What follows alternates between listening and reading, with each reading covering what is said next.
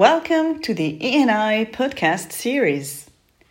This podcast is made by the program of MSc in Entrepreneurship and Innovation at Neoma Business School in collaboration with KPMG France. In this episode, we will continue our conversations with Dr. Karin Beukel, who is an assistant professor at the University of Copenhagen and also a co founder of Agrain by Circular Food Technology. After describing the dilemma of lack of food on the one hand and overconsumption on the other hand, Karin tells us that they intend to solve this problem through upcycled food. What is upcycled food? It is ingredients that would otherwise not have gone to human consumption, but which are procured and produced using a verifiable supply chain and that has a positive impact on the environment.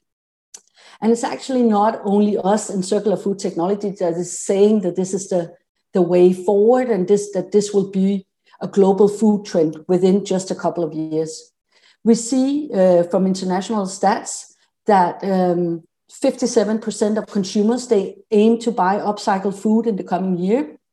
We know that the US market already last year was 47 billion US dollars uh, just for upcycled food. We know from university studies that consumers are ready to pay more for upcycled because consumers demand a change in the food system. They want different types of products and they want to fight food waste.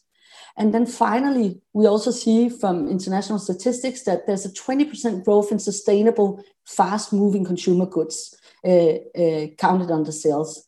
So it's a huge opportunity to look into these streams of co products that are generated through productions of food that is not yet taken care of. After telling us about the idea of upcycled food, we asked Karin how they are applying this concept in their business. A huge amount of co-products or slash waste, food waste, that is gener- generated through the production processes.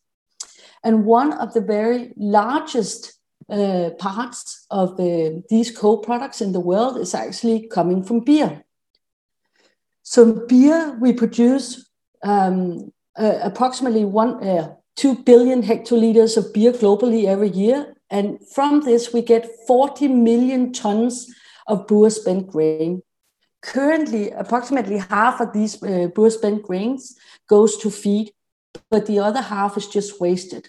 It's put out on landfills where it's not doing anything good. So, what we are focusing on in circular food technology is to transform these huge amount of brewer spent grains into products that you can find on the shelf in any supermarket globally. So that's really our, our, our vision. So the process that we are utilizing in circular food technology is one where we take grains that has been used in beers after beer, it's called brewer spent grain. That's the BSG. And from that, we produce their grain flour.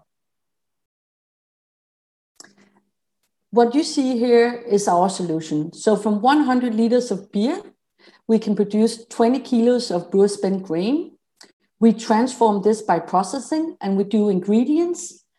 And as you see, approximately five kilos of flour per 100 liters of beer and approximately 10 liters of liquid. From this, we also make finished products. Thank you, Karin, for your insights about upcycled food and the process of circular food technology. We will continue our conversation in the next podcast.